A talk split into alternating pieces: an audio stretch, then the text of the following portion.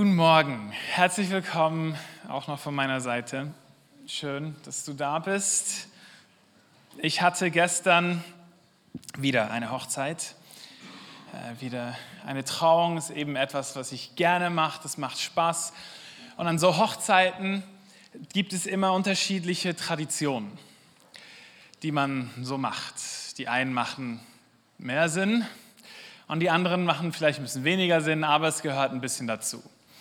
Und eine solche Tradition ist die, dass sich alle unverheirateten Frauen aufreihen sollen und dann von der Braut, die sich gerade getraut hat, den Blumenstrauß zu fangen. Und die Idee ist, dass die Frau, die dann diesen Blumenstrauß fängt, dann als nächstes verheiratet wird. Jeder weiß, das ist Blödsinn so, aber man macht diese Tradition, irgendwie macht es Spaß. Und es gibt immer Frauen, die das super finden und vorne hinstehen und das wollen. Aber eben, ich bin auch, ich bin an sehr vielen Hochzeiten und jedes Mal beobachtet man dann auch Frauen, die äh, aus dem sozialen Druck, der da ist, dahin gehen, nicht weil sie das wollen und damit immer etwas Unangenehmes verbunden ist. Gestern, da, das fand ich aber noch eine amüsante Szene, da war eine, eine die muss weit über 80-jährig gewesen sein, eine Frau, die eine Gehhilfe hatte und, und, äh, und dreimal gesagt, ich bin auch unverheiratet, ich müsste auch dahin gehen. Und irgendwie hat man ihr nicht dahin geholfen. Ich glaube, die wollte da eigentlich hingehen. Stimmt, es, also es war. Gleichzeitig aber eben hat es, hat es etwas sehr, für, für gewisse sehr Unangenehmes drin und ich beobachte es immer und für mich ist es dann auch, ich, ich manchmal tut es mir ein bisschen weh, die, dieser Moment. Und jetzt reden wir heute ein bisschen eben auch darüber, wenn wir über zölibatäres Leben führen, nicht einfach nur das Zölibat als eine Berufung, sondern oft ist eben ein zölibatäres Leben, wenn man als Christ lebt, Jesus nachfolgt, dann, dann gibt es die Sexualität innerhalb der Ehe zwischen einem Mann und einer Frau und sonst ausgelebte Sexualität ist so nicht vorgesehen. Und deshalb, wenn man nicht verheiratet ist, ist die Idee, dass man in einem zölibatären Lebensstil lebt. Also unverheiratet und ohne die Sexualität auszuleben. Und das ist zum Teil eine Berufung und freiwillig und zum Teil ist es das eben nicht. Und das erzeugt ein, ein schwieriges Spannungsfeld. Wie gehen wir damit um? Vor allem auch in einer Gesellschaft, in der, wie Damian gesagt hat, ausgelebte Sexualität einen unglaublich hohen Stellenwert hat. Das ist die Herausforderung, auch die Herausforderung von uns als Kirche. Ich, ich, ich, ich möchte, ich werde euch sensibilisieren heute Morgen. Letzte Woche nämlich Willi hat von äh, gepredigt über Sexualität in der Ehe und hat einen Satz sehr nüchtern und sachlich gesagt, nämlich, dass es auch unfreiwillige Singles gibt. Und beim 9 Uhr und Abendgottesdienst war das okay und beim 11 Uhr hat man gelacht. Und äh, das hat gewisse betroffen gemacht. Da habe ich Rückmeldungen bekommen. Das tut weh. So, ich möchte, dass wir als Kirche einen Raum schaffen können, einen Raum der Gnade und auch ein bisschen der Sensibilität abzugreifen, wie ist mit gewissen Themen umzugehen. Und hier brauchen wir dieses Fingerspitzengefühl. Ja, ich habe einem Pastor hier aus der Stadt gesagt, dass ich heute über zölibatäres Leben und Sexualität sprechen werde. Und der hat mir geradeaus ins Gesicht gesagt, ja, dafür bist du aber überhaupt nicht repräsentativ. Das müsste jemand anderes machen. So, ja, okay, ähm, ich bin verheiratet, ich bin nicht repräsentativ in dem Sinne, ich kann nicht aus meiner eigenen Erfahrung sprechen. Das ist so. Ähm, trotzdem hoffe ich, dass rüberkommt, dass das Thema für mich wirklich ein Herzensanliegen ist und dass ich unzählige Stunden äh, mit Freunden verbringe, die diesen Lebensstil leben. Und die damit auch ringen, beschäftigen sich damit. Und ich mit diesen Menschen unterwegs bin und es etwas ist, was mich mit auch bewegt. Eigentlich in dieser ganzen Themenreihe, die wir haben über die Sexualität, ist diese Predigt die, die mir am wichtigsten ist. Äh, und zwar, weil, weil ich das Empfinden habe, dass wir als Kirche, nicht nur als Zollhaus, sondern ich sage mal als Freikirchen, in eine Schräglage geraten sind, was das Thema der Sexualität angeht, vor allem was Ehe und zölibatäres Leben angeht. Denn die Ehe ist gut und das predigen wir auch und das, darüber reden wir auch und das betonen wir auch. Und das sind richtige Wahrheiten, Ehe und die stärken wir. Aber man müsste gleichzeitig mindestens ebenso auch über das zölibatäre Leben sprechen. Wie ist es, unverheiratet zu sein? Und was für einen Wert hat das? Und so sind wir in Schräglage geraten, weil wir immer eine Seite betonen, die auch richtig und gut ist, und die andere irgendwie immer wieder, das geht einfach unter. Ah ja, die gibt es auch noch. Und das ist auch noch eine Sache. Aber was bedeutet das denn wirklich und welchen Stellenwert hat denn das? Und das möchte ich mit euch heute anschauen. Was ist der Stellenwert von diesem zölibatären Leben? Und dafür gehen wir gerade in die Bibel hinein, 1. Korinther Kapitel 7, Vers 7. Da heißt, schreibt Paulus, da hat jemand gefragt. Das ist eine Frage, die er beantwortet. Die Frage war von einem jungen Mann, der verlobt ist. Und der hat die Frage gestellt, ja, warte mal, jetzt redest du hier vom zölibatären Leben. Ähm, soll, ich, soll ich jetzt nicht heiraten? Ich bin ja schon verlobt. Oder soll ich doch heiraten? Was soll ich machen? Paulus, was ist jetzt hier? Weil der Paulus hat es sehr betont. Hey, so, unverheiratet zu sein hat unglaublich viele Vorteile. Und, und hat das hochgehoben. Deshalb kam diese Frage auf. Und hier antwortet er und sagt, am liebsten wäre mir ja, wenn jeder, wie ich, die Befähigung hätte, ledig zu bleiben. Aber es haben nicht alle die gleiche Gabe. Dem einen gibt Gott diese, dem anderen eine andere. Also zeigt hier, es gibt diese zwei Dinge. Er redet hier explizit von einer besonderen Begabung dafür. So, und da sind wir im Spannungsfeld. Es gibt Leute, die sind berufen, haben eine Begabung dafür. Was ist denn mit den Menschen, die das Gefühl haben, ich habe nicht eine Begabung, nicht eine Berufung dafür, aber nicht in eine Ehe hineinfinden. Das ist das, ist das Spannungsfeld. Und dann sagt er in Vers 38 noch, das finde ich ganz wichtig, er sagt, beide treffen also eine gute Entscheidung, die Person, die heiratet und die Person, die sagt, nein, ich bleibe unverheiratet. Beide treffen eine gute Entscheidung. Der, der seine Verlobte heiratet und der, der ledig bleibt. Und das ist der Hammer hier. Besser ist allerdings der zweite Weg.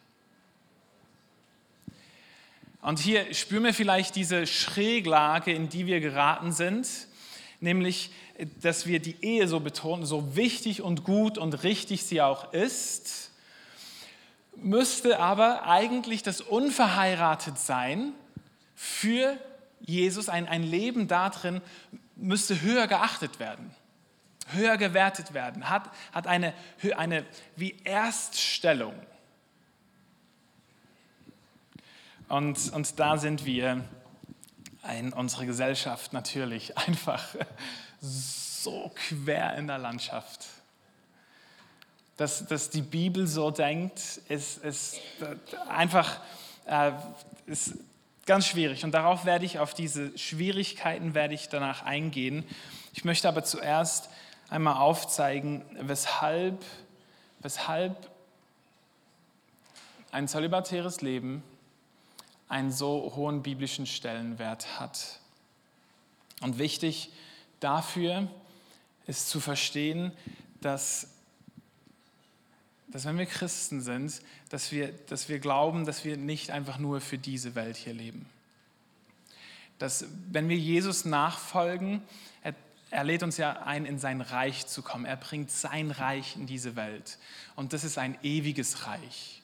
Also es, es geht, wenn wir Christen sind und Jesus nachfolgen, nicht einfach nur um diese paar Jahre, die wir hier verbringen. Die sind auch wichtig und da haben wir auch Leben und da ist Jesus auch drin, ja. Aber wir leben mit einer Perspektive auf Ewigkeit hin. Und die Welt, in der wir jetzt leben, die verstehen wir als als korrupt, als zerbrochen, als von Sünde durchdrungen. Und wir erleben in uns drin durch Christus eine Erlösung und Wiederherstellung, aber wir warten noch darauf, dass es richtig wiederhergestellt wird. Wir warten auf diese Ewigkeit und wir leben entsprechend dieser Ewigkeit. Das kann man äh, zum Beispiel auf Finanzen sehr gut übertragen. Sagen, okay, hey, mein Geld, meine Ressourcen, meine Zeit, all diese Dinge, die ich habe, wofür setze ich sie ein? Setze ich sie jetzt für meine jetzigen ähm, Bedürfnisse ein oder denke ich ewigkeitsmäßig und, und investiere diese Dinge für eine Ewigkeit? Und dasselbe gilt eben auch in der Art und Weise, wie wir mit unserer Sexualität umgehen. Weil unsere Sexualität hinweist und ein Bild ist auf das, was in Ewigkeit sein wird. Und wenn man natürlich diese Ewigkeitsperspektive nicht hat, sondern diese acht Jahrzehnte, die man hier auf Erden hat, alles ist, was man hat, ja, dann hat man Stress. Und dann will man und will man alles Mögliche irgendwie reindrücken in diese Zeit und alles Mögliche erleben und muss man alles machen, weil das ist ja alles, was man hat. Aber wir als Christen haben eine ganz andere Perspektive. Wir können es voll entspannen. Hey, da kommt noch, da kommt noch so viel, so viel Gutes. Und das, was Sie hier tun, soll in Anbetracht im Lichte der Ewigkeit geschehen. Ich mache mir ein Fenster auf in eine ganz andere Richtung. Ich möchte euch, ich möchte euch hier informieren, noch einmal nach der Mitgliederversammlung am Dienstag und unser ähm, Open Heaven Abend am Freitag, noch einmal, wie es dem Thomas geht. Thomas, der Pastor, ist hier bei uns und sehr unerwartet vor jetzt gut eineinhalb Wochen ins Krankenhaus musste und man, man jetzt einen bösartigen Tumor diagnostiziert hat und gerade mit Chemo angefangen wurde. Und es, es geht ihm nicht gut. Wie, wie gehen wir mit dieser Situation auch um? So, wir beten für Heilung, weil Jesus heilen kann. Als Vorstand sind wir am Fasten und beten für ihn. Es bewegt uns. Und gleichzeitig, ich war am Freitag da, bei ihm greift man beim Thomas so eine, eine Haltung ab von, ja, Gott kann heilen und ich bin bereit hier und gleichzeitig, mein Leben gehört ihm. Es ist Ewigkeit. Es ist ewig. Und er ist, also mich beeindruckt das unglaublich. Das nimmt mich emotional mit. Aber es ist eben genau diese Perspektive, die wir brauchen und die wir als Christen auch haben. Hey, das Leben hier, super, wenn Gott uns hier will und uns hier braucht, dann geben wir alles. Und die Ewigkeit, ja, das ist, das ist ein Gewinn. Das ist ein Gewinn. Und so, ich, ich bitte euch mitzubeten für Heilung, mitzubeten. Ich, ich, will, ich hätte sehr gerne Thomas noch ein bisschen hier. Ähm, aber diese Ewigkeitsperspektive, die betrifft nicht nur diese Momente, wenn wir dem Tod nahe kommen, sondern es betrifft eben unseren Alltag. Wie gehen wir mit mit den Dingen um, die uns im Alltag bewegen, unter anderem auch unsere Sexualität. Das, das ist so nah zusammengekoppelt mit unserem Verständnis von der Ewigkeit.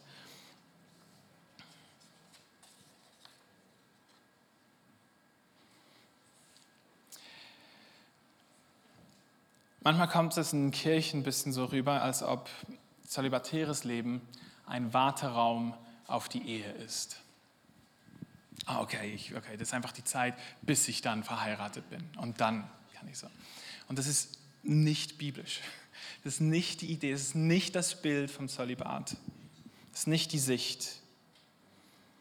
Das Problem mit dieser niedrigen Sicht ist, dass es scheinbar kein erfülltes Leben gibt. Man muss warten auf das nächste. Es ist ein ständiges Schielen auf die Verheirateten, die anscheinend so glücklich sein müssen. Papst Benedikt hat da ein sehr gutes Zitat, wo er sagt, äh, genau, dass man sich nicht vorstellen muss, die Ehe sei einfacher. Und das ist das, was ich in Gesprächen erlebe, immer wieder, mit Unverheirateten, besonders mit, mit den Jüngeren, die, die mir einfach erzählen, das erleben bestimmt nicht alle so, aber die mir dann erzählen, sagen, ja, hey, irgendwie ständig kommen Personen auf mich zu und fragen, und, hast du einen Freund? Und, hast du Liebe gefunden? Und, und muss man immer wieder Rede und Antwort stehen und so. Und, und es kommt wie so diese ständige Erwartungshaltung, hey, du müsstest doch eigentlich heiraten. Und dann, wenn man verheiratet ist, dann kommen die Leute ständig und fragen, und wann gibt es Kinder? Und wie sieht das aus? Und das, das gibt irgendwie dann, das prägt und es wirkt, als ob man erst vollständiger Christ wäre, wenn man verheiratet ist und Kinder hat. Und das ist nicht so. Es ist nicht so. Was ist es also? Willi hat letzte Woche ganz schön ausgeführt, die menschliche Ehe ist eine irdische Realität, die uns auf, einen erstaunlichen, auf eine erstaunliche himmlische Realität hinweist.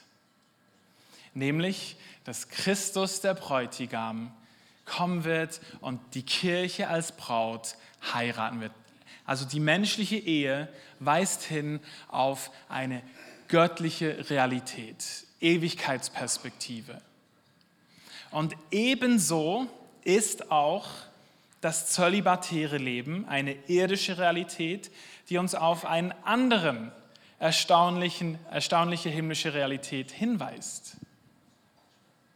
Das müssen wir bei uns haben. Also auch das zölibatäre Leben weist uns auf etwas hin. Worauf weist es uns hin? Das will ich mit euch anschauen. Matthäus 22, ab, zwischen Verse 23 und 33, ich habe sie nicht alle hier, das ist eine größere Geschichte. Aber dort, dort lässt Jesus etwas durchblicken. Hier ist dann die Zusammenfassung. Die Geschichte geht so. Die Sadduzäer kommen, das ist eine religiöse Gruppe, die will mit Jesus theologisch diskutieren. Und sie denken, nach dem Tod gibt es nichts mehr. Also Auferstehung gibt es nicht. In dem Sinne Ewigkeit gibt es nicht. Und die bringen dann so eine Geschichte vor, eine ganz lustige, und sagen, da war eine Frau, die war verheiratet und dann ist der Mann gestorben. Und dann hat sie den nächstjüngeren Bruder, Bruder geheiratet und dann ist der gestorben. Und dann hat sie den nächstjüngeren Bruder, Bruder geheiratet und dann ist der einfach immer weiter so, bis sie schlussendlich mit sieben Brüdern verheiratet war. Und die Frage der Sadduzäer war dann, ja, wenn es die Auferstehung dann gibt, mit wem ist die Frau jetzt verheiratet? Und sie dachten, jetzt haben wir Jesus und so. Und Jesus ist einfach nur so, Freunde, ihr checkt überhaupt nichts. Und dann sagt er eben diesen Vers hier, den wir da oben hatten. Denn nach der Auferstehung heiraten die Menschen nicht mehr, sondern sind wie die Engel im Himmel. Also weist uns hier auf etwas hin, dass in unserer Ewigkeit, wenn, wenn Jesus zurückkommt, dann gibt es nur, nur noch eine Ehe. Und zwar die zwischen Christus als Bräutigam und der Kirche als Braut. Und die, der Ehebund, den wir hier alle schließen, die, die verheiratet sind, das ist zeitlich gebunden. Das, ist, das, das hört auf. Und in Ewigkeit ist das dann nicht mehr so, ist man nicht mehr verheiratet. Also meine Frau hört das nicht gerne, wenn ich, wenn ich darüber rede. Aber wir müssen uns dieser, finde ich ganz wichtig, auch für die Verheirateten, dass wir verstehen, hey, das ist einfach wirklich nur eine, Sache für hier und jetzt. Und das hat ein Ende. Es weist auf das Größere hin, auf eine himmlische Realität, die so viel besser ist. Und so können wir das übertragen eben auch auf das zölibatäre Leben. Es weist uns auf die Art der Beziehung der neuen Schöpfung hin, die wir untereinander haben werden. Das ist nämlich die himmlische Realität. Also als, als unverheiratete, zölibatär lebende Person weist man darauf hin, so werden wir in Ewigkeit leben.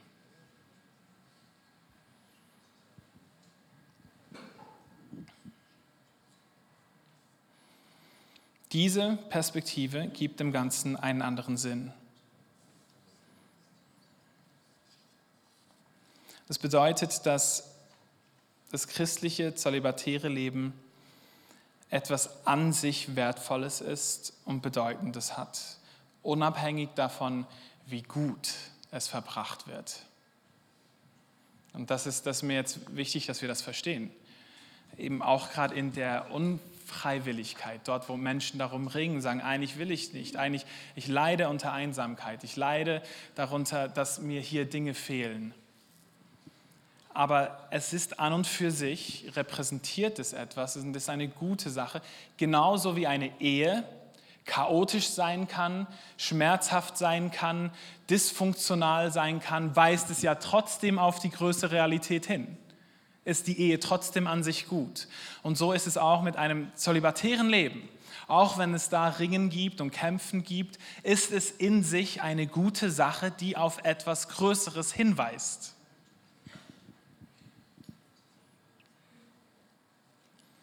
Das heißt eben nicht, dass es einfach ist, genauso wie bei der Ehe. Nun, ich äh, war an einer Konferenz, da hat eine der Sprecherinnen hat gesagt, wenn das Zölibat die einzige göttliche Alternative für Sexualität ist zu der Ehe zwischen einem Mann und einer Frau, dann, hat sie gesagt, dann ist dies keine akzeptierbare Lösung. Und das ist das, was die Welt uns sagen will. Also was, wenn es Sexualität nur innerhalb einer Ehe von einem Mann und einer Frau gibt? Nicht akzeptabel. Das geht doch nicht, weil der Stellenwert der Sexualität so groß ist. Und was ich, was ich mache, deshalb gehe ich hier ein bisschen länger auf, auf ein, eine Frage ein. Und zwar die Frage, ist das Zölibat, ist das gemein von Gott? Ist das fies? Dass er so etwas von uns erwartet? Ist das eine, weil das ist das, was in der Gesellschaft kommt. Das ist das, was uns entgegen. Das kann doch nicht sein, dass das der einzige, die einzige Art und Weise ist, wie Gott sich das gedacht hat. Das ist fies. Das schränkt, das schränkt uns so ein, dass es da. Ich möchte euch drei Dinge hier aufzeigen,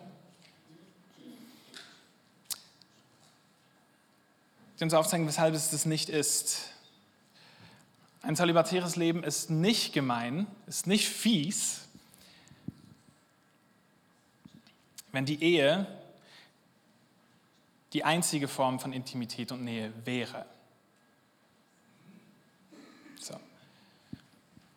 Ist ein zölibatäres Leben ein Leben ohne Liebe?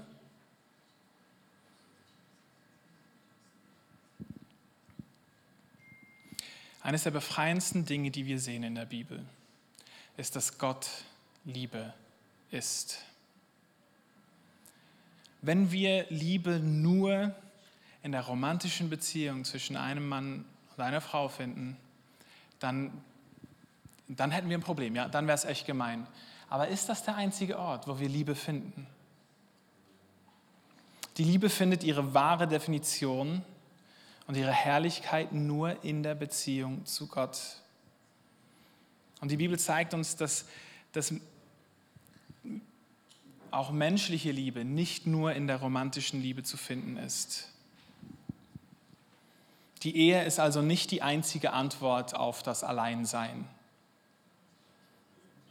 Wir finden, und das ist ja ein Kern, Kernwahrheit, es ist nicht gut für den Mensch alleine zu sein. Aber die Ehe ist nicht die einzige Antwort darauf, nicht alleine zu sein. Die, diesen Trugschluss dürfen wir nicht machen. Sondern Jesus spricht von der größtmöglichen Liebe als nicht die Liebe in der Ehe, sondern von der Freundschaft als die größtmögliche Liebe. Er sagt so, die echte Freundschaft, wahrer Freund, Johannes 15, 13, Niemand liebt seine Freunde mehr als der, der sein Leben für sie hergibt. Deshalb haben wir auch eine ganze Themenreihe über Freundschaft.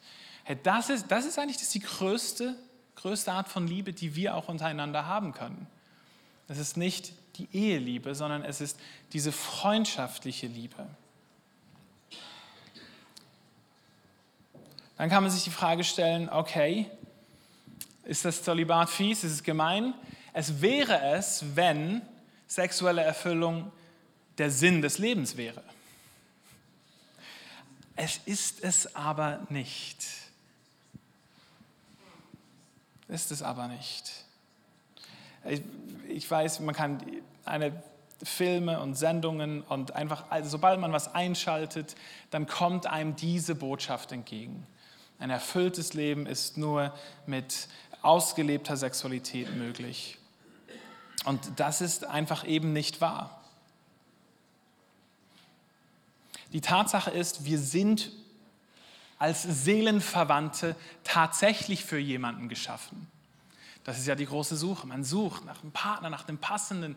Und das ist die Sehnsucht, die wir haben. Und diese Sehnsucht ist richtig, ja. Aber diese Seelenverwandtschaft ist nicht irgendwo irgendjemanden, den wir da finden, sondern diese Seelenverwandtschaft ist Jesus Christus. Dafür zu ihm hin sind wir geschaffen worden. Darin finden wir das, wonach wir uns wirklich sehnen. Und wenn wir dem Glauben verfallen sind, und das macht viele Ehen auch schwierig, wenn wir dem Glauben verfallen sind, mein Partner erfüllt diese Sehnsucht in mir, dann haben wir ganz große Probleme.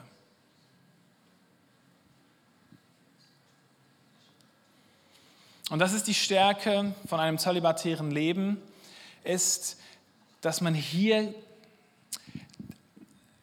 ganz eng geführt wird und das nahe bei sich hat, diese Sehnsucht, die wir haben, nach Intimität und Nähe, sie nicht bei anderen Menschen primär zu suchen, sondern in Jesus Christus selbst.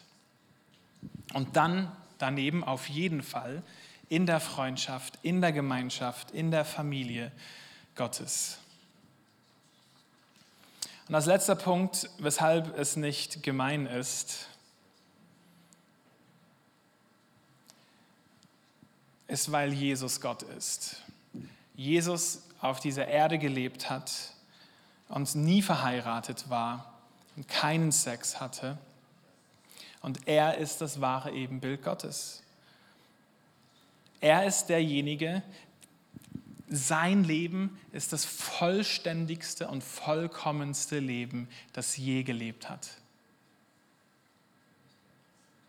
Wenn wir also glauben, dass ein zölibatäres Leben ein niedrigeres Leben ist, dann glauben wir, Jesus sein Leben wäre ein niedrigeres gewesen. Und das ist es eben nicht. Es war das vollkommenste Leben. Also Menschen zu einem zölibatären Leben auch einzuladen und zu sagen, das ist ein Weg Gottes, das ist nicht gemein, das ist nicht fies. Umgekehrt wäre es fies, wäre es gemein, den Menschen weiszumachen, hey, mit einer erfüllten Sexualität, dann hast du ein gutes und glückliches Leben. Das wäre nicht die Wahrheit.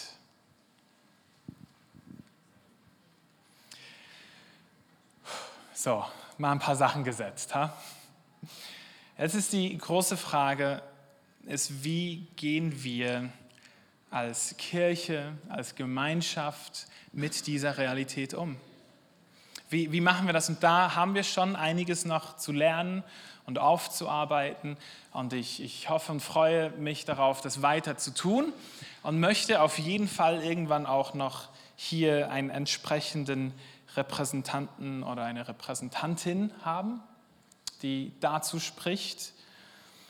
Ich glaube, das Wichtigste für uns ist erst einmal, dass wir die Wertschätzung dieses Lebensstils bei uns haben. Nicht nur als eine, ach ja, das kann man auch noch machen, sondern wie der Paulus zu sehen, boah, das, ist, das ist das Bessere und es so wertzuschätzen und einander in dem auch so zu ehren.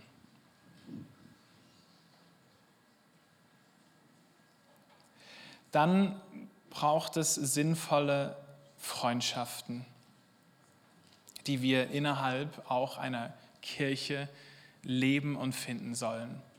Und dazu gibt es sehr praktische Dinge, wo man sich da mit einbeteiligen kann, wie Kleingruppen oder die Erwachsenenarbeit, die wir haben, diverse Gefäße, wo man sich anbinden kann. Aber damit ist es nicht nur gemacht. Es ist nicht eine strukturelle Frage primär, sondern es ist primär eine Herzensangelegenheit. Und hier möchte ich all die Verheirateten heute Morgen herausfordern, dass ihr eure Augen offen haltet. Wo sind Menschen, die nicht verheiratet sind und die, die ein besonderes Bedürfnis an tiefe, echte Freundschaft haben? Und wo kann man Menschen integrieren in das eigene Leben hinein, in die eigene Familie hinein, mit den Kindern auch, wenn man sie hat? Wie, wie ist das möglich? Dass wir da offene Herzen, offene Augen haben, nicht in dem Sinne, dass es, und da muss man eben vorsichtig sein, nicht in dem Sinne, dass man jetzt eben etwas Besseres hat, sondern dass es eine Ergänzung ist, ein Miteinander ist dass man das abgreift, bei sich hat und sich hier einander verschenkt, auch als Kirche. Gleichzeitig möchte ich diejenigen herausfordern, die eben zölibatär leben. Es ist nämlich sehr einfach, sich zurückzuziehen. Das ist die Herausforderung in, in einer Ehe, in einer Familie. Das ist schwierig, sich zurückzuziehen weil man miteinander lebt. Da ist man ständig dieser Konfrontation herausgefordert. Beim, beim zölibatären Lebensstil, ja, da kann man sich einfach, man kann sich sehr einfach zurückziehen. Und diese Tendenz beobachte ich zum Teil. Und hier möchte ich dich herausfordern, zieh dich nicht zurück, sondern gib dich, investier dich auch mit hinein in diese Freundschaften, in diese Beziehungen, wo, wo man Intimität findet, wo man Tiefe miteinander findet. Ich möchte, dass wir als Kirche hier ein, eine Kultur der Empathie haben, gegenseitig.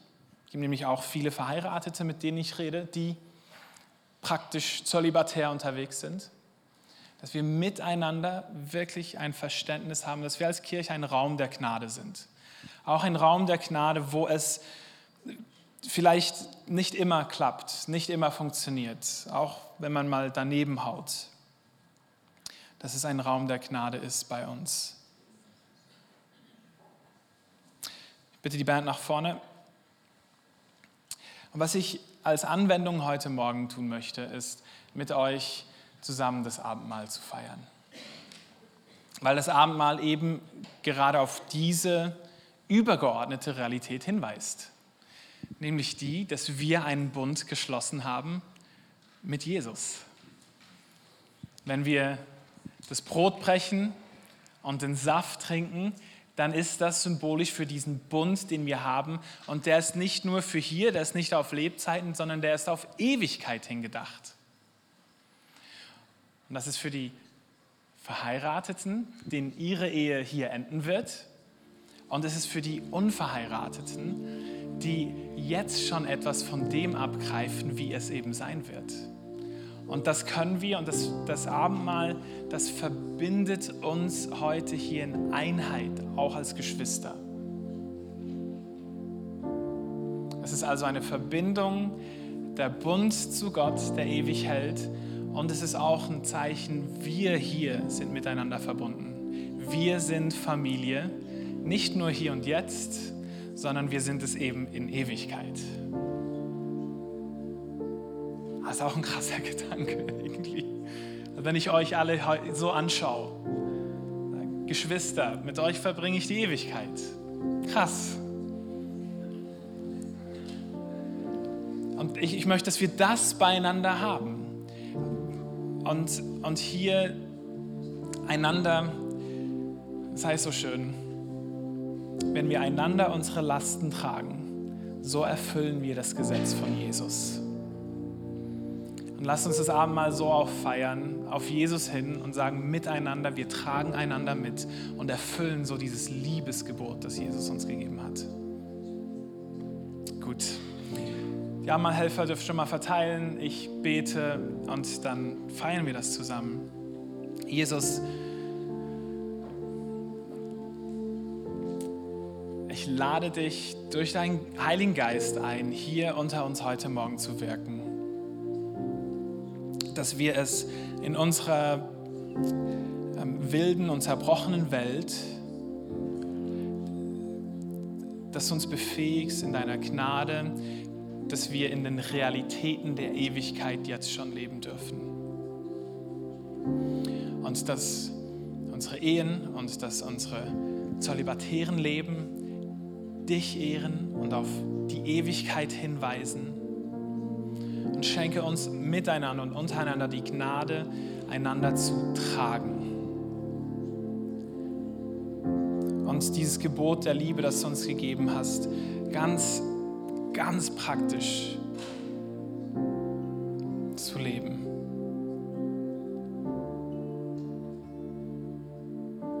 Danke, Jesus, dass du dein Leben für uns gegeben hast so wollen wir auch bereit sein, unsere Leben für dich und für deine Kinder, deine Geschwister hinzugeben. Amen.